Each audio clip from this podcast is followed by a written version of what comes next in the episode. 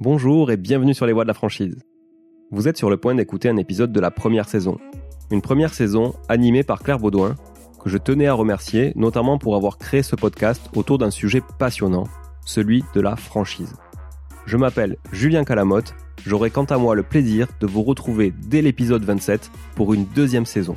Je vous souhaite une excellente écoute et vous dis à très bientôt sur les voies de la franchise concurrent, disons-le, c'est pas la mercerie du coin ou l'autre concurrent qui fait le même métier que nous. C'est pas ça. Notre concurrent, c'est Amazon quelque part. Si je regarde en, à long terme. Donc en fait, moi, plus je vais me différencier d'Amazon, plus je, pourrai continuer à me développer. Et comment je vais me différencier d'Amazon? C'est pas nécessairement d'avoir euh, le produit euh, moins cher à 3 centimes. C'est d'amener du service que lui a priori, alors sauf s'il change de modèle, mais enfin en tout cas comme c'est pas un modèle très euh, physique, il ne pourra jamais faire. Donc pour nous, tous ces moments de lien, d'échange, tous ces moments de partage sont essentiels.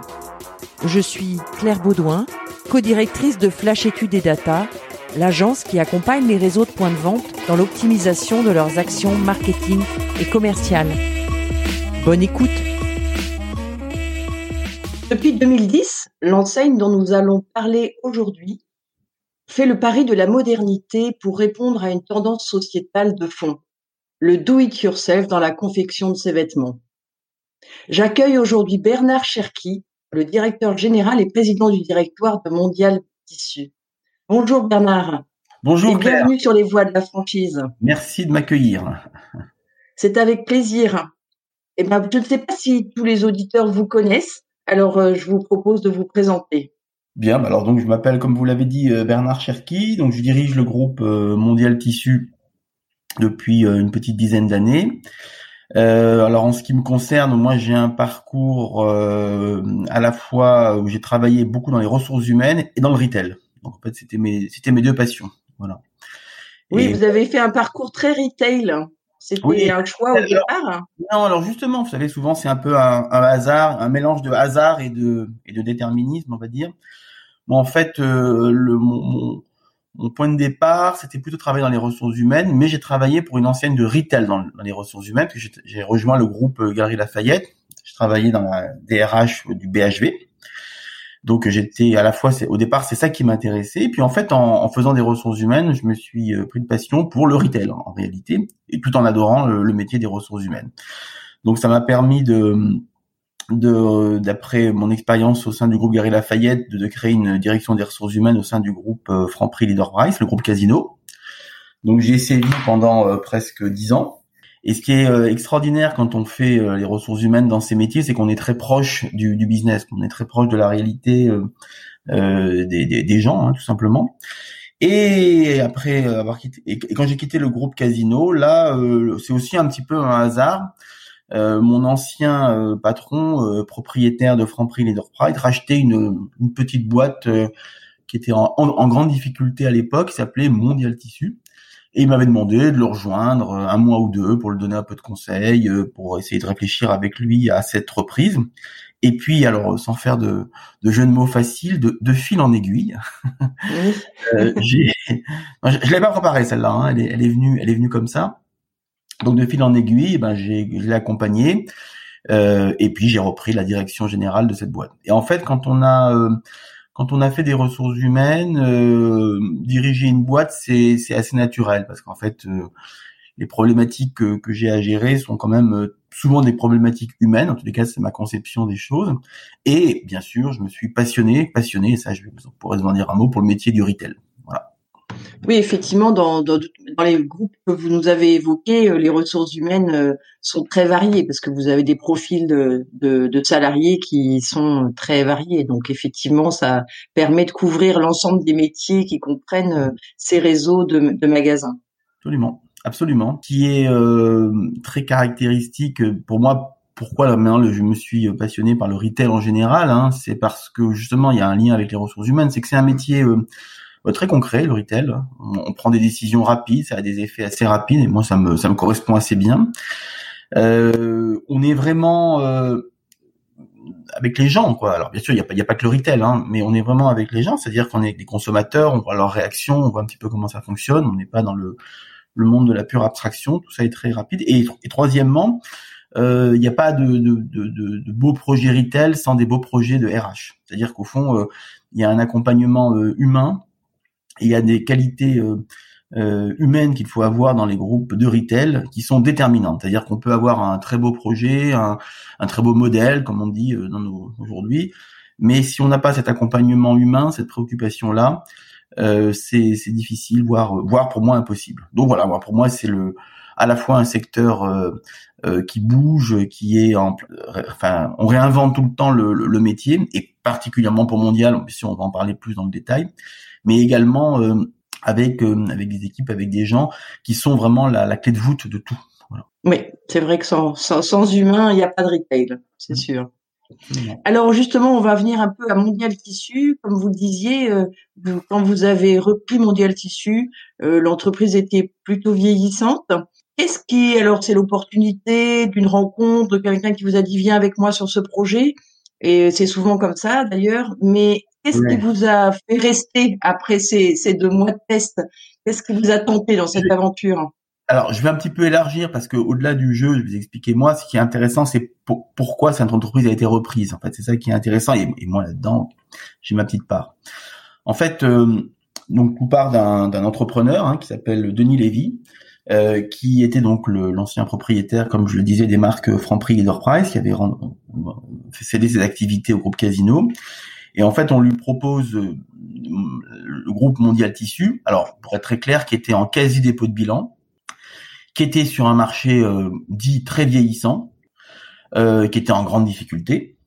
Mais ce qui a attiré et ce qui a fait l'élément déclencheur pour cet entrepreneur, actionnaire, c'est trois choses. C'est d'abord que on avait un réseau quand même un maillage national, donc c'est quand même intéressant d'avoir un groupe de retail avec toute une en termes de communication, en termes d'organisation, c'est toujours intéressant d'avoir un maillage national.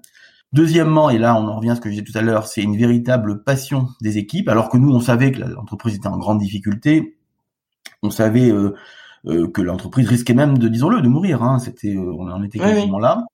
Et quand on voyait la passion des équipes autour de leur métier, autour de leur savoir, autour de leur communauté, etc., c'était totalement magique. Et puis de manière un peu plus, euh, on va dire, stratégique, je pense qu'il y a eu l'intuition de cet entrepreneur euh, qui a eu vraiment une bonne vision, c'est de se dire que d'un marché euh, un peu ringard et un peu vieillissant, il y avait de quoi réinventer quelque chose. Et bon, bah, après on va en parler. Tout ce qui est aujourd'hui, on appelle ça do it yourself, mais au fond, toute cette mode et qui n'est pas une mode en fait, qui est un mouvement très très profond du faire soi-même. je pense qu'il avait senti le, le, le le fait qu'il y avait quelque chose à faire autour de ça, à réinventer. Mais bien sûr, euh, il fallait euh, rénover une entreprise, hein, donc il y avait quand même un petit peu de travail pour euh, pour, pour en arriver là. Voilà. Et donc moi, moi là-dedans, bah, je l'ai accompagné dès le début. on a on a tout mis en place ensemble. On a au début, on a travaillé plutôt les les fondements. On a fait ce qu'on savait faire en tant que retailer. On a créé une véritable supply chain. On a pris des entrepôts de 10 000 mètres carrés. Il n'y avait pas d'entrepôt hein, d'entreprise on a créé une véritable euh, direction marketing, il n'y a pas de direction marketing, on a complètement structuré les achats. Bon, enfin, on a fait, disons, on a fait les, les fondations, parce qu'on s'est dit, ça sert à rien de commencer à dire, euh, on va faire de l'image du truc, euh, on va tout changer. Déjà, il fallait que ce soit solide. Et ça aussi, on l'a pu le faire parce que, je le dis, on a un actionnaire familial avec une révision. on n'est pas dans du fonds de pension qui doit, au bout d'un an, sortir tel résultat. Bon, même si, bien sûr, on avait très envie de réussir, et puis voilà. Donc euh, il y a eu et puis surtout euh, ce que j'oublie, euh, ce qui est essentiel, et j'ai vraiment, enfin je, l'oublie, c'est on a recréé une, une, âme à cette entreprise.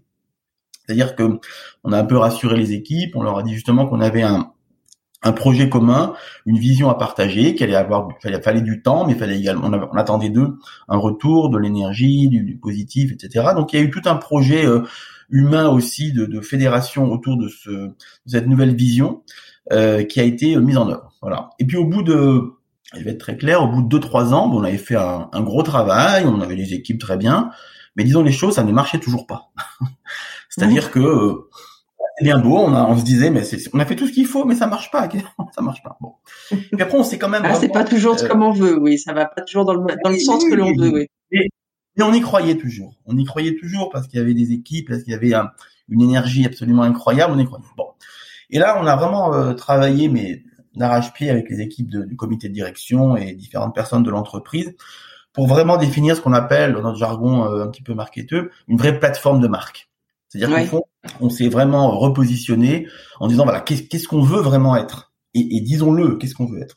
Donc ça nous a permis de, de travailler tous les aspects de l'entreprise, tous les aspects de l'entreprise. On a on a quasiment tout revu sauf une chose, le nom. Ça avait été un débat. Vous voyez à l'époque parce que bon le nom il nous paraissait un petit peu aussi euh, vieillot. Et en fait, euh, il faut savoir que Mondial Tissu, bon à l'époque c'était quand même, c'était déjà le leader en France. On avait quand même déjà à l'époque 70 euh, magasins. Et il faut savoir que autant, bon, je vais être un peu cash, euh, quand on est euh, journaliste parisien, Mondial Tissu, c'était un petit peu loin et, et un peu rendez-vous en, terre inconnue. autant quand on habite Aurillac, quand on a son Mondial Tissu, on habite Montauban, on a son Mondial Tissu. on est un peu le, si vous voulez, pour les pour les Parisiens, c'est le marché Saint-Pierre. Si c'est un nom, quoi. C'est une marque locale. Donc on s'est dit quand même, c'est quand même dommage. Même si le nom, on va essayer plutôt d'en faire d'un truc un petit peu vieillot, on va en faire rencontrer un truc un peu vintage. Euh, mais c'est dommage de le perdre. Mais sinon tout le reste, on l'a, on l'a remis en, on l'a, on l'a retravaillé. Donc sur l'identité de la marque, sur la, la stratégie, sur le positionnement, sur l'organisation, on a tout, on a tout refait. Et au fond, qu'est-ce que ça a dit cette, ce travail euh, collectif de, de ensemble? C'est qu'au fond, on est leader, on l'était déjà avant et on l'est encore. Mais être leader en soi, ça sert à rien. Si c'est juste de dire euh, je suis leader et je peux le dire dans des les, les, dîners mondains, franchement, ça, ça, n'apporte rien. Mais on était un leader par défaut, si vous voulez. Et au fond, on s'est dit, mais non, en tant que leader, on doit, c'est à nous de refaire le marché. On voit bien qu'on est sur un marché si on ne fait rien qui est un peu déclinant. On voit bien que on nous disait tout le temps, mais hein, vous êtes fous, euh, travailler avec des couturières, c'est fini, les gens n'apprennent plus, c'est un truc de grand-mère, etc. Et on s'est dit, c'est à nous de réinventer ce marché. Donc on a vraiment retravaillé là-dessus, et là avec des actions très concrètes qui se traduisent par le fait qu'on a totalement modernisé notre offre déjà de parce qu'à la base c'est quand même des produits, hein, donc toute notre offre autour du tissu, de la mercerie a été totalement modernisée.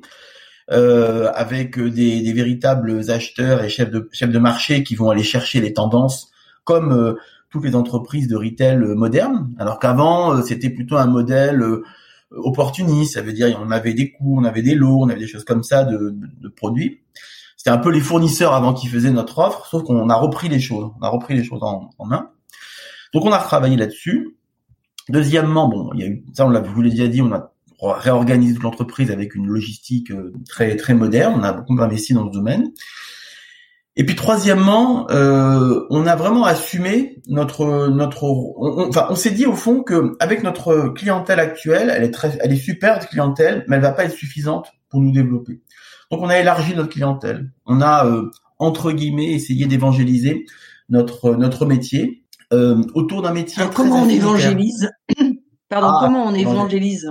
Ben, on évangélise. Parce que ça, c'est tout le monde aimerait bien évangéliser et réussir sur surtout son évangélisation. Donc, euh... Alors, euh, je pense que s'il y a un mot quand même à dire qui nous a beaucoup aidé, c'est quand même le digital. Là, il faut le dire. On a été opportuniste. C'est-à-dire qu'avant qu'on arrive, il n'y avait pas d'internet ni rien. Enfin, il y avait un site, mais qui était juste avec les adresses des magasins, mais il n'y avait rien du tout. Donc, on a on a vraiment orienté ça vers un marketing affinitaire avec la, la même chose en magasin et, et bien sûr sur le digital ça s'est traduit donc par, encore une fois, une offre totalement euh, rajeunie, etc. Deuxièmement, on a euh, énormément travaillé avec ce qu'on appelle la data. On a euh, mis en place un programme de fidélité extrêmement développé. Avec, on a 2 millions de, porteurs de cartes mondial tissu aujourd'hui. D'accord. Donc on s'adresse beaucoup à beaucoup à eux. On a donc développé bien sûr tout ce qui est formation, cours, tutoriel, aussi bien en digital que en présentiel. L'année dernière, en, même en présentiel, comme on dit aujourd'hui maintenant, euh, on a formé 20 euh, 000 personnes dans nos magasins. Donc c'est on, est devenu vraiment des gens de ah service. oui. oui. On, a, on, a, on a fait en sorte de créer du lien euh, entre les gens, une espèce de fierté. Euh, il y a, on a dans nos slogans publicitaires, il y a fier de mes dix doigts. Vous voyez, on essaie de redonner une certaine fierté autour de ça. Oui.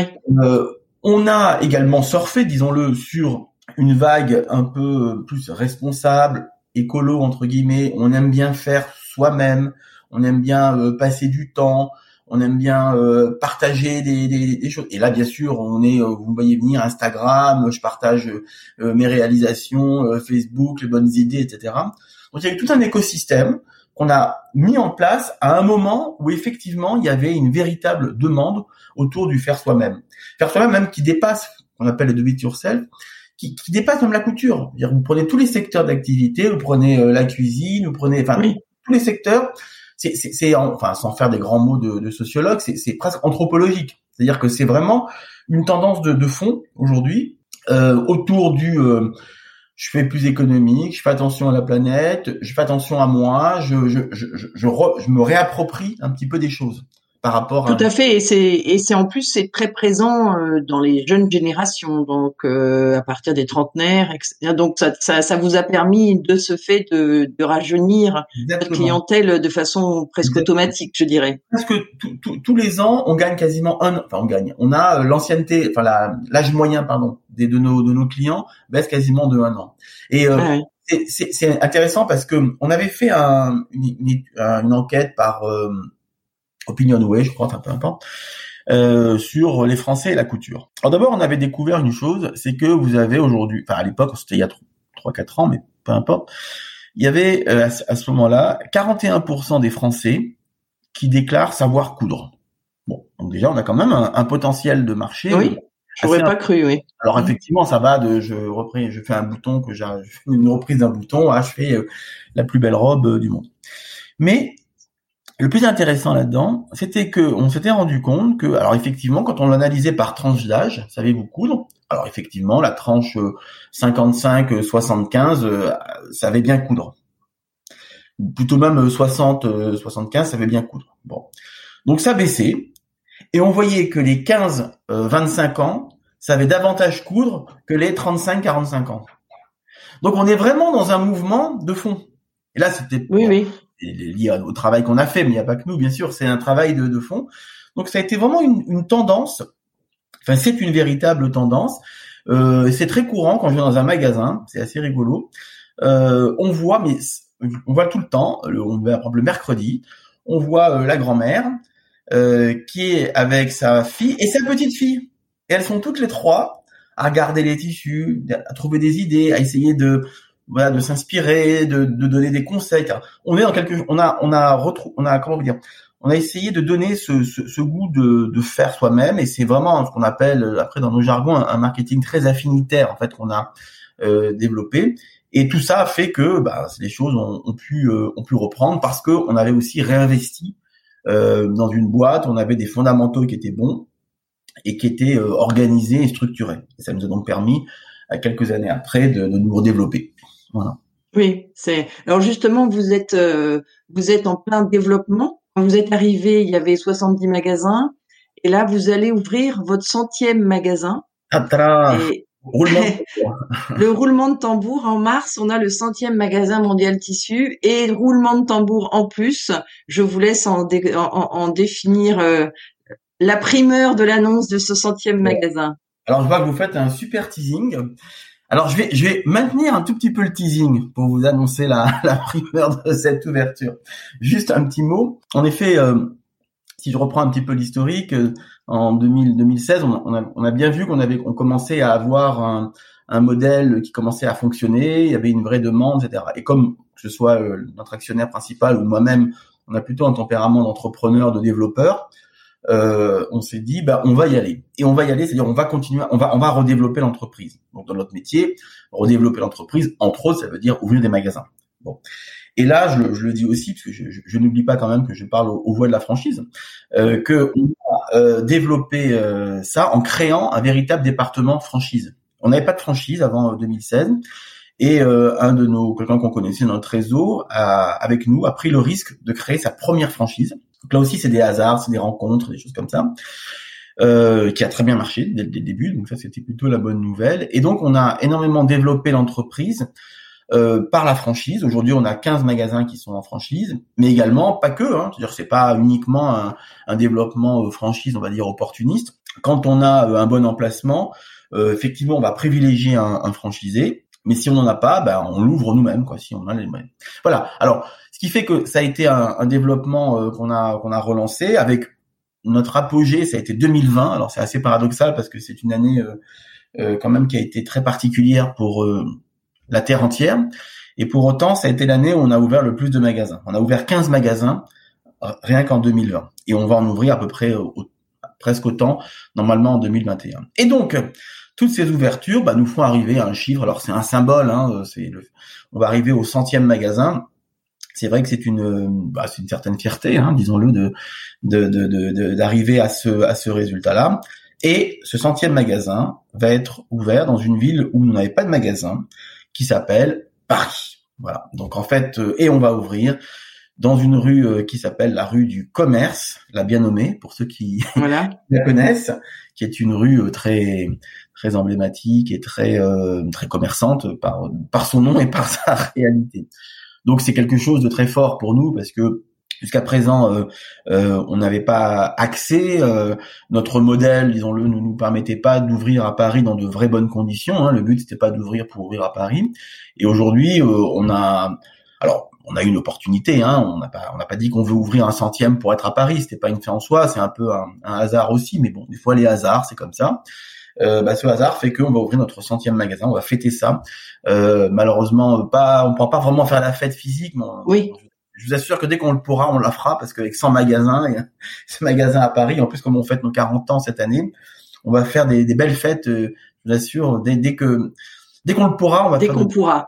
Voilà. Donc on va faire ce, on va ouvrir ce magasin à Paris, qui est quand même important parce que euh, c'est un accès à une nouvelle clientèle. Euh, avec un concept qui est le concept mondial tissu, mais avec bien sûr quelques adaptations parisienne, euh, liée au fait que c'est quand même un, un, un, modèle un petit peu plus petit que nos magasins de, de périphérie. Oui, c'est ce que j'allais dire. Vous aviez plutôt un modèle périurbain avec des très grandes surfaces. Donc euh, là, forcément, le modèle doit être un peu différent de par euh, la surface. Alors, c'est le modèle mondial tissu, c'est-à-dire que les gens qui vont aller, on n'a pas changé de modèle, parce qu'on avait créé aussi un modèle qu'on appelle MT City, de 100 mètres carrés. Là, c'est vraiment autre chose. On l'a pas, on l'a pas déployé, mais on l'a dans nos, dans nos cartons. On sait qu'on est prêt à le déployer. Donc là, ça serait vraiment complètement différent. Là, ça reste un modèle mondial tissu. Ça veut dire euh, retrouver à peu près euh, l'ensemble de votre offre que l'on va trouver euh, dans un magasin périurbain, en tout cas dans, ce style de, de taille. Euh, il y aura donc tous les services. Alors, ce sera encore plus axé autour du service.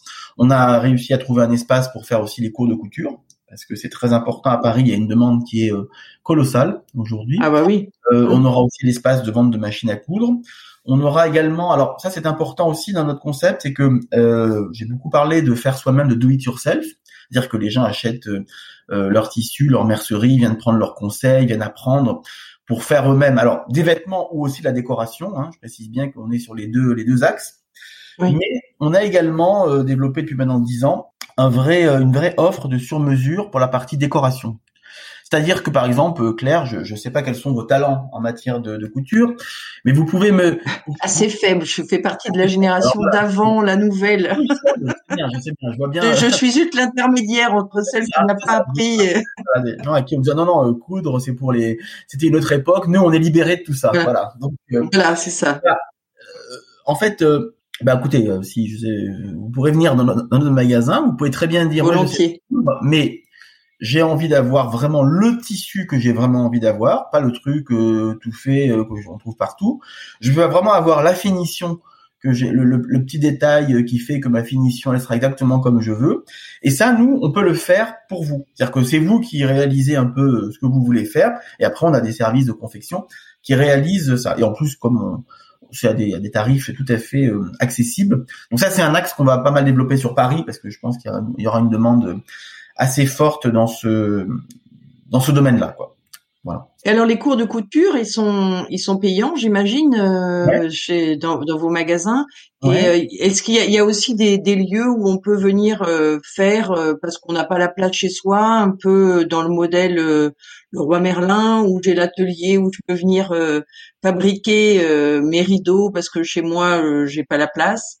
Alors deux choses, effectivement, donc les, les ateliers sont, sont payants, mais en, en, ce qui concerne notre modèle, c'est vraiment juste du coup de revient. C'est c'est pas un, c'est pas c'est pas notre métier en, en, tant que tel de donner des cours de couture, mais mais enfin si ça, ça, ça le devient. Mais en tous les cas, pour nous, ce qui est le plus important, c'est de, on parlait tout à l'heure d'évangéliser, c'est de permettre en tous les cas à des à des gens d'apprendre. Et donc on a des ateliers euh, pour des débutants, pour des semi-débutants, pour des gens plus confirmés. On, on organise même des, des, des, anniversaires pour des pour des jeunes. Enfin bon, il y a, y a plein de, de choses qu'on qu'on organise autour de ça.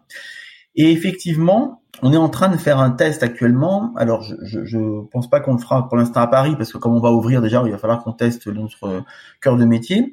Mais on fait un test de, de, de machine à coudre en libre service euh, parce qu'en fait, encore une fois, euh, notre, je le dis souvent à, à, à mes équipes, euh, notre notre concurrent à nous, notre oui, notre concurrent, disons-le, c'est pas le, la mercerie du coin ou l'autre concurrent qui fait le même métier que nous. C'est pas ça. Notre concurrent, c'est Amazon quelque part. Si je regarde en, à, long terme.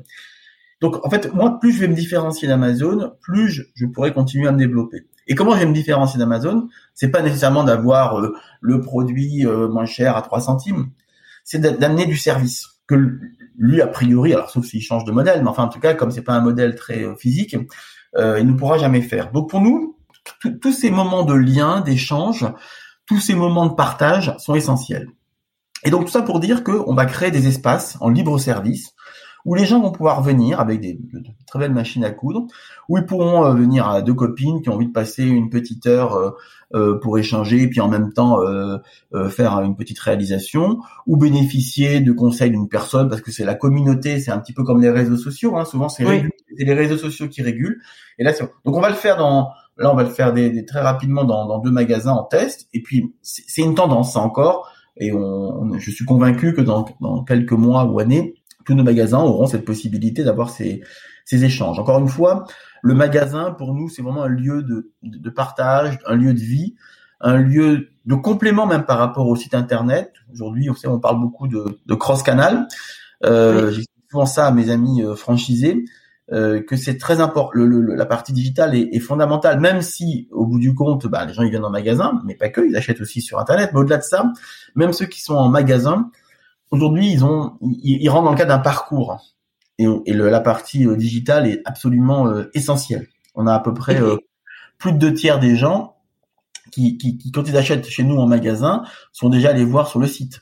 Donc les oui, gens en préparent. Ça m'étonne pas. Je, je, je, suis vraiment, je suis beaucoup mes nièces sur Instagram qui sont euh, elles effectivement très couseuses pour leurs enfants et on, on a l'impression effectivement que a même des marques. Euh, enfin, c'est, je, je, je, suis en train de réaliser le modèle euh, d'une marque ou enfin, elles associent ça à, ça, à des modèles. Elles, elles reçoivent parce qu'elles sont euh, souvent en province, elles n'ont pas forcément un magasin à côté. Elles reçoivent le modèle. Elles, elles sont et effectivement tout ça se personnalise beaucoup. J'ai l'impression il y a beaucoup de, de liens avec d'autres Instagrammeuses, mais aussi avec des marques qui se développent autour de modèles Absolument. C'est alors nous nous, nous on, on, a des partenariats aussi des fois parfois avec des euh, des, des, stylistes, avec euh, des, des gens, qui innovent. Mais de toute façon à la limite, euh, au-delà de ça, euh, les, encore une fois, bah, vous l'avez très bien dit, hein, euh, les gens vont que ce soit encore une fois pour leur décoration d'intérieur ou pour leurs vêtements, vont aller chercher les tendances. Tout le monde regarde ce qui se fait, mais la, la grande nouveauté, c'est que je peux le faire moi-même. Voilà. Oui. C'est ça le, le le, le, le, gros truc, j'ai fait même. Et en plus, dans des euh, conditions euh, accessibles en termes de prix, hein, parce que nous, en tant que généraliste du métier, euh, on a des, des, des, tissus avec des bons rapports qualité-prix. Hein, on n'est pas dans des tissus dans des quartiers chics de Paris. ça reste extrêmement accessible. C'est puisqu'on est généraliste, on est vraiment le le, le, le, bon le bon généraliste, le bon rapport qualité-prix de, de la de, du métier, quoi, en réalité. Le marché Saint-Pierre euh, de, de, toute la France, quoi. Voilà, exactement. C'est exactement ça. Euh, avec peut-être une différence parce que le marché Saint-Pierre, bon, c'est mythique, hein, c'est extraordinaire. Euh, j'encourage les gens à aller, à aller visiter parce qu'il bon, faut y aller là-bas dans le 18e, mais une fois qu'on Pour ceux qui ne connaissent pas, c'est un quartier de Paris où il y a beaucoup, beaucoup de ventes de tissus, voilà. voilà. Donc, euh, donc c'est c'est tout à fait mythique, euh, c'est extraordinaire, mais c'est c'est quand même un modèle qui reste le modèle ancien. Ça veut dire que ça s'adresse beaucoup plus à euh, des expertes, c'est-à-dire que l'experte euh, qui a qui coud depuis 30 ans et qui connaît tout ça par cœur, elle, se, elle va se régaler au marché Saint-Pierre. Par contre, ça s'adresse plus difficilement à des gens qui veulent s'y mettre. Il n'y a pas toute cette Oui. partie service, couture, digital. Enfin, c'est beaucoup moins développé. Euh, Oui. Mais bon, ça reste euh, ça reste extraordinaire, quoi. C'est sûr. Alors, on va vous laisser euh, profiter de, de cette centième ouverture, mais, mais comme vous disiez, euh, 2021, ça se prolonge aussi avec beaucoup d'autres ouvertures. C'est un axe euh, que vous sentez très fort, cette- ce développement, et vous avez fixé un, un, un objectif, euh, un maximum au-delà duquel euh, vous pensez qu'il y aura. Est-ce qu'il y a une, une dimension de ville dans laquelle euh, euh, Mondial Tissu peut s'installer ou pas Alors, dans notre euh, modèle actuel, comme, on, dit, on sait qu'on a la, capacité d'ouvrir en France une, cinquantaine de magasins. Sans, sans changer notre modèle, on, a cette capacité. Parce qu'on reste, vous l'avez raison de le dire, sur un petit marché, hein, ça reste quand même euh, un petit marché. Donc on a la possibilité d'ouvrir à peu près une cinquantaine de, magasins. Donc c'est un peu l'axe qu'on s'est donné pour les cinq prochaines années. C'est donc euh, d'arriver à 150 magasins d'ici cinq ans. Euh, deuxièmement, on va- regarder au-delà des frontières. Parce Oui. qu'à un moment donné, c'est un peu ce qu'on font, ce que font toutes les boîtes. Comme on a un modèle qui fonctionne, après il faut s'adapter et tout. Alors on a on a fait un premier test en Allemagne il y a à peu près euh, un an. Euh, bon, je vous cache pas que le, le, le Corona et c'est un peu compliqué pour euh, euh, tirer des enseignements, mais enfin on a un super magasin avec des résultats prometteurs et donc ça pourra donner lieu à à développement euh, en fonction une fois que j'espère qu'on aura, on aura retrouvé. Enfin là, là, concrètement en Allemagne les magasins sont fermés depuis trois mois. hein. C'est pour ça que je, Oui. c'est un peu compliqué en ce moment. Et la Euh, tendance de, du do it yourself, elle est présente euh, dans toute l'Europe? Alors, ça c'est, je, je- c'est intéressant votre question parce que euh, je vais, c'est quand- il y a eu, alors la- la- on n'en a pas trop parlé, mais la, la, la pandémie a été un accélérateur en réalité d'une tendance qui existait avant. C'est-à-dire c'est pas Comme dans beaucoup de secteurs, ça a été un accélérateur de beaucoup, beaucoup pas, de c'est pas la ouais. pandémie qui a fait que on a eu des résultats euh, pas mal, c'est que euh, ça a accéléré les, les phénomènes. Et Oui, pour vous dire un, un truc amusant, euh, quand on a réouvert nos magasins au mois de- d'avril, enfin nous on a ouvert un petit peu plus tôt, peu importe, quand- parce qu'on les avait fermés comme comme tout le monde, et quand on les a, on les a réouverts, on va dire au mois de mai, on a eu une demande de machines à coudre phénoménale. C'est-à-dire que on a eu une demande fois 7 par rapport à ah oui, en effet, oui. à 7. Bon. Et on ne pouvait même plus, il n'y en avait plus. Mais Mm. il n'y en avait plus, c'était pas euh, chez Mondial Tissu, c'était pas en France, c'était pas en Europe, c'est dans le monde entier. C'est-à-dire Mm. que le monde entier n'avait plus de machine à coudre. Donc c'est pour vous dire Un autre phénomène, euh, il y avait plus non plus de, de rasoir. Voilà, Oui, parce des, que parce que des vélos, des choses comme ça, quoi. Oui, du reste c'est pour ça que j'ai je me j'ai une barbe maintenant. Mais euh, euh, c'est un véritable phénomène euh, et, et donc c'est pour ça que c'est quelque chose qui est totalement euh, général, quoi, en anthropologie encore une fois pour employer des mots des mots savants. Hmm. Alors, euh, pour euh, quand même reprendre la, la question du développement, donc euh, l'Allemagne, on est en train de regarder euh, la Belgique, euh, donc on, on est en train d'étudier le, des dossiers. Euh, donc il y a l'aspect international. Bon. Deuxièmement, bah, les perspectives, c'est effectivement, on a travaillé sur un concept qui serait complémentaire de, de pur centre-ville sur une toute petite, sur une plus petite surface. Donc là, on a, on a, on a le modèle. Maintenant, il faut, faut qu'on trouve la, la fenêtre de tir pour le développer. Donc là, qui serait sur à peu près euh, un modèle autour de 100, 150 mètres carrés. Là, qui serait là pour le coup différent. Il y aurait toujours la l'ADN de la marque, comme on dit, mais euh, avec là pour le coup beaucoup d'adaptations, notamment avec le digital, qui vont, qui va beaucoup Oui. nous aider dans ce domaine. Donc là, il y a cet aspect-là. Deuxième, troisièmement, bah, il y a tout ce qui est euh, Et ce modèle, vous le développeriez en franchise essentiellement, peut-être? Non, vous n'avez pas fait de choix particulier. Nous, la franchise, on n'en a pas trop parlé, mais notre approche de la franchise, c'est pas une approche, euh, on va dire, financière pure, en disant, bah voilà, on n'a pas à investir, c'est d'autres qui prennent le risque. C'est pas du tout notre approche. Pour nous, la franchise, c'est un moyen des fois, effectivement, d'accéder à certaines villes euh, vers lesquelles on serait peut-être pas allé, mais parce que le franchisé, lui, a la connaissance de son, encore une fois, je fais pas de jeu de mots, mais de son tissu local, et donc il peut Oui. euh, bien s'adapter.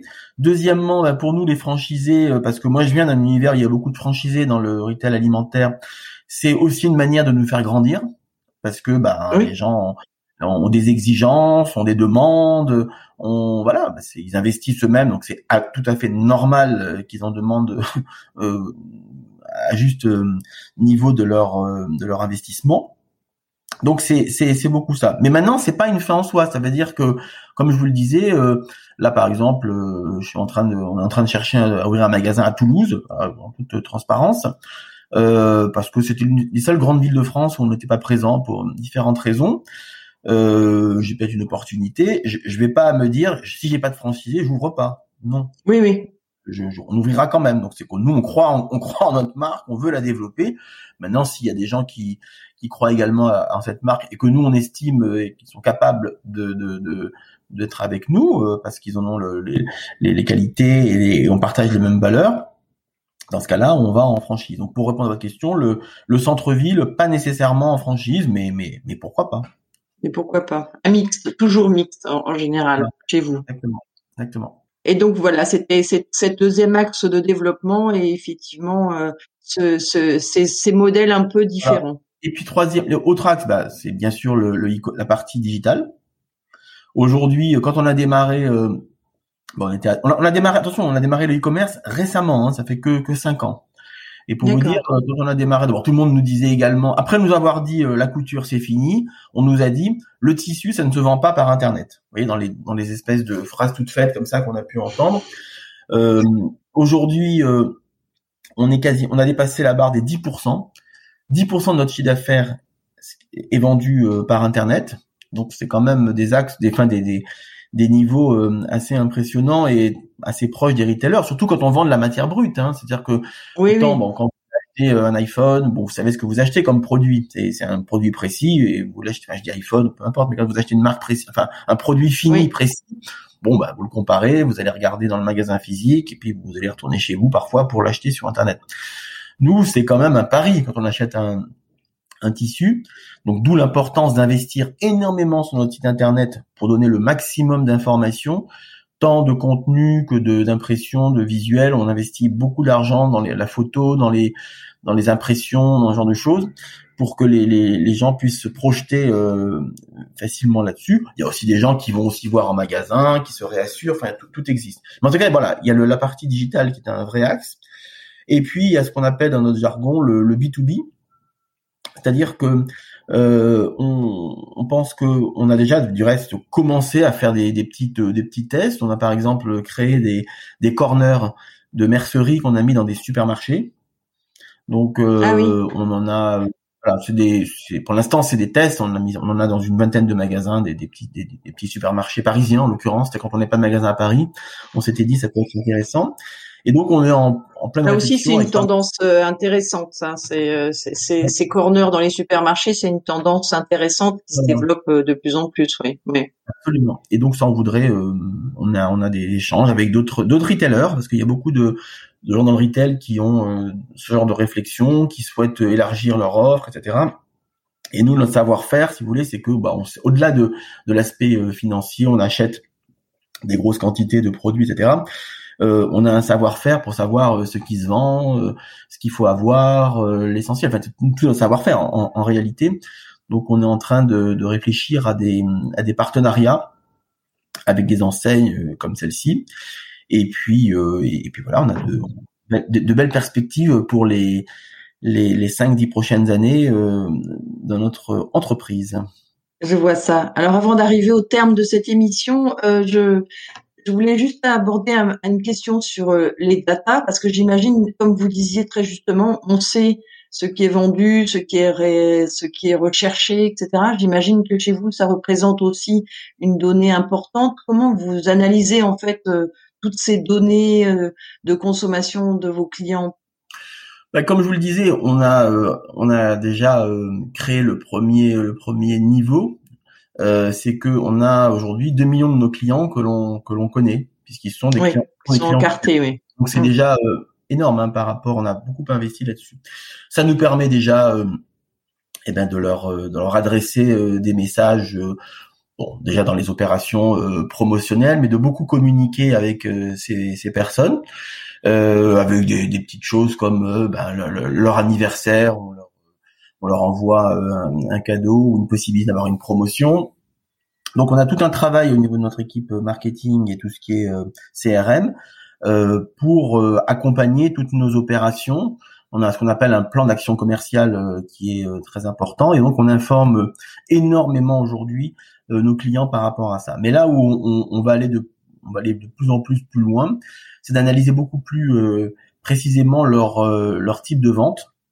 Oui. Leur proposer des, des solutions complémentaires.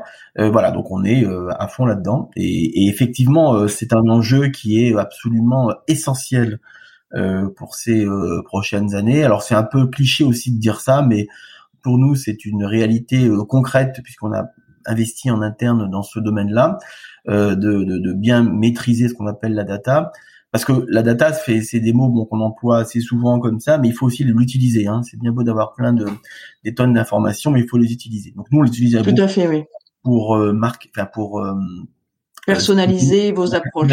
exactement, personnaliser. L'idée, c'est ça, c'est d'arriver à quelque chose de de one to one. Et c'est vrai, effectivement, c'est un enjeu extrêmement fort pour Mondial Tissu parce que euh, étant l'enseigne leader, euh, on va dire l'enseigne numéro un en France euh, qui vend du tissu, le risque que l'on pourrait avoir, c'est de paraître un petit peu comme le gros machin, un peu impersonnel.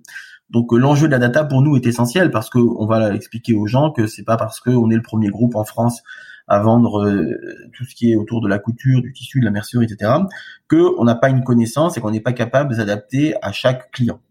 Donc c'est ça la, la, vision qu'on a, c'est d'aller beaucoup plus fin dans la connaissance euh, de nos clients pour euh, leur proposer, les aider, les accompagner. Euh, c'est aussi pour ça qu'on a énormément développé la partie service clientèle où on a beaucoup de gens qui nous appellent, on a des chats qui nous permettent également de réguler nos, nos informations. Euh, on communique aussi beaucoup avec les réseaux sociaux pour bien euh, personnaliser la, et humaniser la, la, marque. Donc voilà, il y a tout un, un, enjeu autour de la data qui est très important, mais qui est déjà engagé chez nous en fait. En réalité, c'est du going. Alors, on fera sûrement mieux dans les prochaines années que maintenant, mais c'est déjà un, un, sujet qu'on a déjà euh, traité et, enfin, on, et on va continuer à le, à le développer. Très bien. Eh ben, écoutez Bernard, merci beaucoup pour cet échange. Une dernière question euh, que j'aime poser à, à, tous ceux qui passent sur les voies de la franchise, est plus personnelle. C'est votre gestion du doute, est-ce que vous avez une routine sur euh, pour gérer vos doutes? Bon, alors déjà, euh, j'en ai j'en ai presque tous les jours. oui, ça c'est assez courant, oui. Ouais. Donc on doit tout le temps prendre des, décisions où on est 50-50. Euh, alors deux, choses très différentes. En général, bon bah je me lève et je vais marcher puis je vais parler aux gens autour de moi. j'ai, voilà, je vais, je vais, discuter avec les équipes et je vais échanger sur euh, des choses futiles. Et euh, voilà ça c'est mon ancien métier de RH qui me le dit. Et sinon euh, alors ça c'est le côté plus au feeling impression pour me sentir bien et tout. Mais sinon je je, je trouve que je suis également médiateur de formation. Et là cette formation à la médiation m'a appris alors quelque chose d'assez évident mais qui m'aide aussi dans mon dans la gestion pour moi des entreprises. C'est à un moment donné de, de ramener de la rationalité dans les décisions. Donc une fois que j'ai fait mon petit tour, ou que je me suis un petit peu détendu, et que j'ai raconté ma vie, ou, ou que les gens m'ont raconté la leur, je reviens et j'essaie de mettre le plus de rationalité dans des décisions euh, à prendre. Et donc c'est comme ça que j'essaye de, de, prendre des décisions qui sont euh, parfois bonnes, parfois pas bonnes, mais on fait avec. ouais, oui, ça fait partie de la vie de l'entrepreneur aussi. Euh, de d'avoir parfois euh, effectivement des décisions qui n'étaient pas forcément les bonnes, mais on apprend aussi euh, de ces de ces erreurs. Donc, euh, bah, écoutez Bernard, merci beaucoup pour cet échange. Merci beaucoup. C'était très très enrichissant et on est ravis que que le do it yourself, que le tissu, que tout ça reprenne vie grâce à grâce à vous et grâce à toutes celles qui, et à tous ceux qui se sont remis à cette activité et c'est c'est une, une belle dynamique de société. Merci Claire et à bientôt. À bientôt. Au revoir.